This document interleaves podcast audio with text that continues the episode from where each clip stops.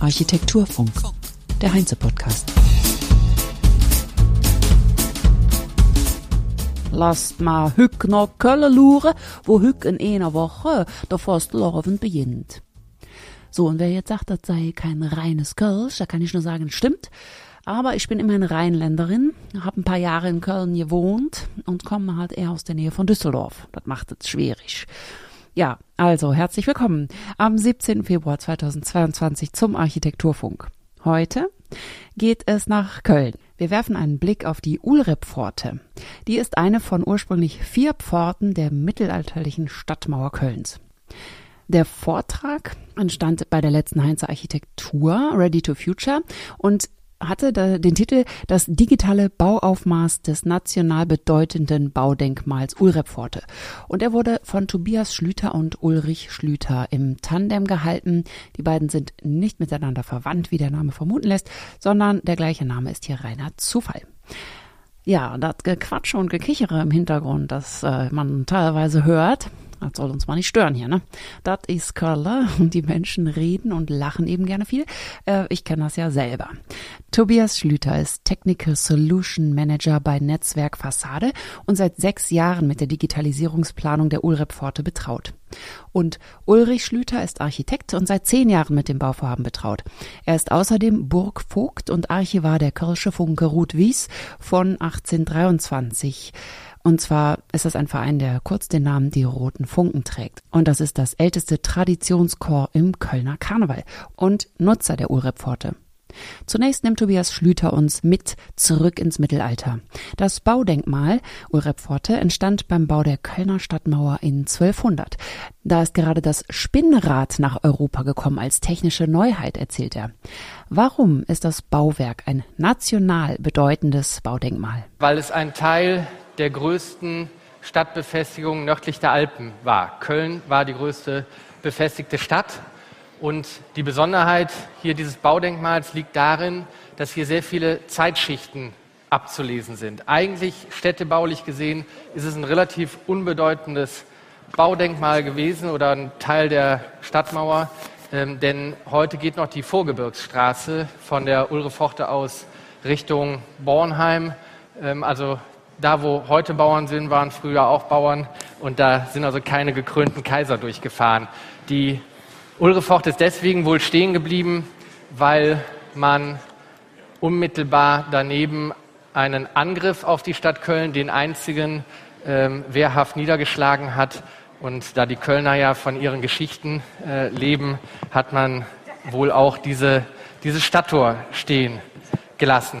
Seit 1955 nutzt der Karnevalsverein Rote Funken die Räume des mächtigen Bauwerks, wie Tobias Schlüter sagt, mächtig aus Sicht der damaligen Zeit vor allem. Wie das so ist bei so einem Baudenkmal, so verändern sich eben über die Zeit die Nutzungsanforderungen. Ähm, und ja, wie es dann ist, der, nach dem verheerenden Brand am Düsseldorfer Flughafen wurde dann auch das Baudenkmal Ulreforte eingesehen und man hat dann festgestellt, dass hier die Flucht- und Rettungswege natürlich in einem Festungsbau nicht das sind, was man heute eigentlich so braucht. Und so haben wir dann für unsere knapp 600 Mitglieder, die da immer wieder in einzelnen Abschnitten sich drin treffen, haben wir dann eben feststellen müssen, wir müssen dringend hier was tun, wir müssen Flucht- und Rettungswege erstellen aber wir müssen noch eine ganze Menge mehr tun. Wir sind öffentliches Denkmal. Es geht um Barrierefreiheit.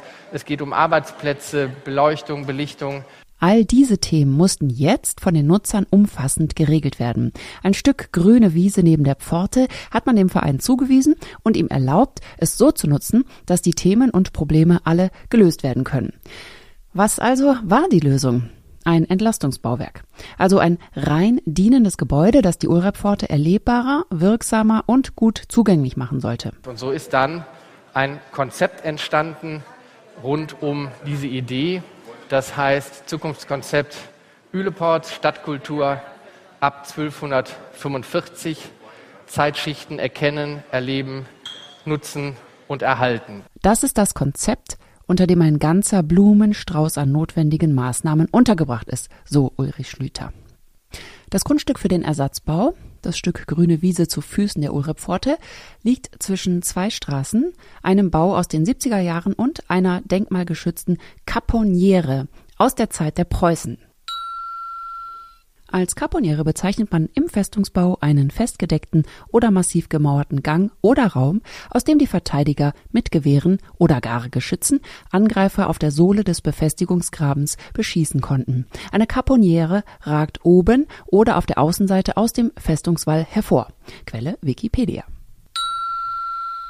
Die Caponiere steht im ursprünglichen Wehrgraben, der 1880 im Rahmen der Neuordnung der Stadterweiterung begradigt wurde. Man hat vom sichtbaren Teil des Gebäudes etwas weggebrochen. Unten allerdings ist das ursprüngliche Baumaß erhalten geblieben. Beim Aushub wurde also eine Fassade freigelegt, die seit 1880 zugeschüttet gewesen ist. Von innen, erzählt Ulrich Schlüter, sei zu erahnen gewesen, was man vorfinden würde. Und so ging es dann los mit dem digitalen Bauaufmaß. Das Netzwerk Fassade hat das digitale Bauaufmaß durchgeführt. Es ist eine, ich zitiere, Allianz aus technologieführenden Experten rund um die Gebäudehülle, die das Bauen im Bestand durch die Digitalisierung des Aufmaßes erleichtern wollen. Wir haben uns als Unternehmen zum Vorsatz gemacht, das ganze, die ganze Technologie rund um den 3D-Laserscan für jeden verwendbar, für jeden nutzbar, für jeden sehbar, genauso für Bauherr als auch im Endeffekt für Planer. Für alle die den Bau betreffen. Das Netzwerk Fassade scannt mit einem 3D-Laser-Scan Bestandsgebäude komplett von innen und außen, lädt die Daten in eine Cloud und generiert eine sogenannte 3D-Punktwolke. Fast schon eine Art Modell aus Abermillionen Punkten, die der Laser zuvor gescannt hat. Daraus kann man dann einen digitalen Zwilling des Gebäudes modellieren, der zu Planungs- und Bewertungszwecken genutzt werden kann, weil er parametrisiert ist. Das heißt, mit messbaren Daten hinterlegt. Der hat dann auch jede Ecke erfasst und ist mit dem Zeichenprogramm nutzbar oder sogar ohne, was ja auch ein Vorteil ist. Und so haben alle jederzeit Zugang und können alle Maße aus dem digitalen Modell nehmen. Ob Grundrisse, Höhen, also Raumhöhen, Abstände, Volumen, Fensterbreiten oder Türhöhen, alles kann millimetergenau gemessen werden am Bildschirm. Zum Vergleich, das händische Messen dauert drei Tage, wenn nicht sogar länger, das digitale Messen dauert nur wenige Minuten bei einer Genauigkeit von einem Millimeter. Nach dem Aushub der Baugrube vor der Ulrepforte wurde mit dem 3D-Laserscan in einzelnen Scanvorgängen ein 360-Grad-Bild erstellt, unter anderem von der komplizierten und verwinkelten Fassade der Caponiere. Das händisch zu messen hätte sicherlich mehrere Tage gedauert, schätzt Tobias Schlüter. Tobias Schlüter zeigt Bestand und Entlastungsbau in einem 360-Grad-Panorama, das dauerhaft von allen über einen Browser abgerufen werden kann. Kein CAD-Wissen ist notwendig. Man kann es intuitiv bewegen und Objekte oder Elemente ein- oder ausblenden. Decken zum Beispiel, um die Raumaufteilung von oben zu sehen. Und so können die Mitglieder der Rote Funken, die ja die NutzerInnen sind, sich alles anschauen, was geplant ist. Und zwar ohne zweidimensionale Drucke auf Papier, sondern immer direkt dreidimensional.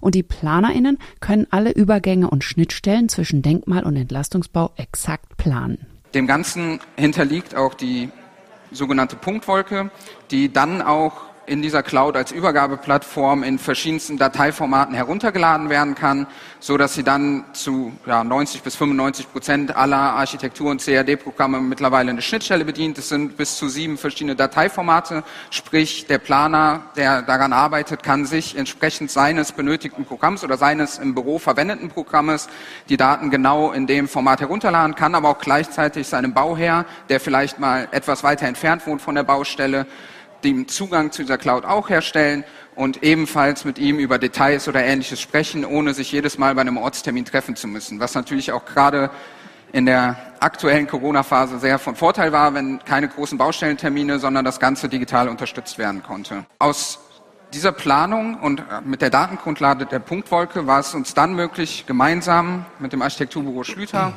ähm, die Planung so weiterzuführen, dass das Ganze dann modelliert worden ist. Was interessiert den Architekten daran im Besonderen? Da möchte ich einfach mal aus meiner Brille erzählen, was mich ähm, fasziniert an dieser Leistung von Netzwerk Fassade. Wir haben ähm, innerhalb kürzester Zeit, mitten im Bauprozess, konnten wir die freigelegte Fassade, wir wussten, dass wir was finden, wir wussten aber nicht, was wir finden. Auch die Denkmalpflege wusste es nicht.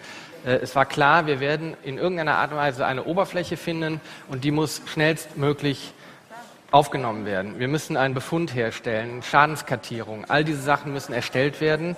Äh, und wer in der Denkmalpflege unterwegs ist, weiß, wie lange ein verformungsgerechtes Aufmaß dauert. Hier an der Stelle war die Bodendenkmalpflege genau wie die Baudenkmalpflege sehr glücklich über die Möglichkeit, diese Daten sofort aufzunehmen. Die Frage, ob alles so reinpasst, wie Sie sich das vorgestellt haben, konnte mittels des digitalen Bauaufmaßes innerhalb weniger Tage geklärt werden. Zum Beispiel durch den schnellen Datenaustausch der komplizierten Daten für die Metallfassade oder die der schiefen Ebenen in den Decken.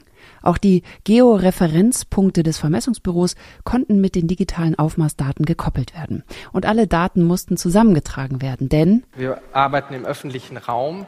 Wir mussten also jetzt diese ganze Fassadenplanung letztendlich als Werkplanung auch nochmal der Baudenkmalpflege und der Stadtplanung zur Verfügung stellen, damit sie uns da die Freigabe zum Errichten erteilt. Das heißt, ich habe alleine auf diesen Genehmigungswegen verliere ich Zeit. Ja, und diese Zeit konnten wir dann aber durch solche Aufmaße schnell wieder reinholen.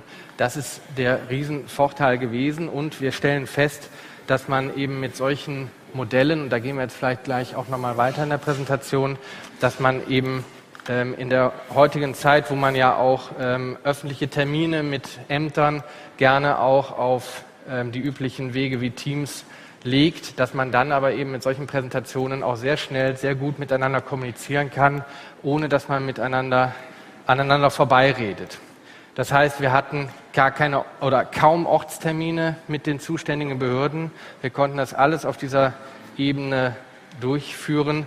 Und das Schöne dabei ist, ähm, ich will das nochmal wiederholen, Sie brauchen keine extra Software. Also das, was hier gerade gezeigt wird, ist eine Art Viewer, über den Sie, der Bauherr, der Architekt und alle anderen eben auch selbstständig steuern können. Das Gute für den Planer ist nochmal, er hat sozusagen den Zwilling am Tisch. Ganz einfach. Wir haben, ähm, ich kenne es ja selber, wenn der Chef losläuft und irgendwelche tollen Fotos macht. Sie haben garantiert nicht das Detail fotografiert, was Ihre Mitarbeiter brauchen. Ähm, das ist jetzt ein Aufmaß, da kann der Mitarbeiter sich durcharbeiten, der kann die Maße nehmen. Er hat all die Probleme, die auf so einer Fassade sind, hat er direkt auf dem Schreibtisch oder auf dem Monitor und kann die abnehmen, sodass eben auch Ausschreibungen Ausführungsplanungen da sehr, sehr detailliert und auch, ich möchte fast sagen, weitestgehend lückenlos aufgenommen werden können. Das hat man so, wir hatten das bisher so nicht in dieser Qualität. Das ist wirklich ein Quantensprung, dass man eben diese Fassaden so nah und realistisch aufhat. Ich will vielleicht auch noch mal einen Punkt unterstreichen, der vielleicht ebenso, weil euch das so klar ist, aber für mich war das neu. Jedes Pixel hat eine Koordinate und das ist das, was diese Technologie eigentlich ausmacht. Das heißt, ich habe ähm, eine, ähm, ja, eine 3D-Information. Also es ist eben, das Bild ist ein, ein eigentlich eher ähm, ja, das, das Abfallprodukt, möchte ich fast sagen. Die eigentliche Information, die dahinter steckt, ist, jedes einzelne Pixel hat eine Koordinate. Das ist das, was es besonders macht. Ja, es klingt alles so, als wäre es bald nicht mehr wegzudenken. Das war es für heute. Ich danke euch fürs Zuhören und wünsche euch eine schöne Woche und freue mich, wenn ihr in der nächsten Woche wieder reinhört am Donnerstag, wenn der Architekturfunk rauskommt. Bis dahin sagt Kerstin Kuhnekatz. Architekturfunk. Und noch eins. Ich wünsche allen Jecken mächtig Fets an Fastelabend.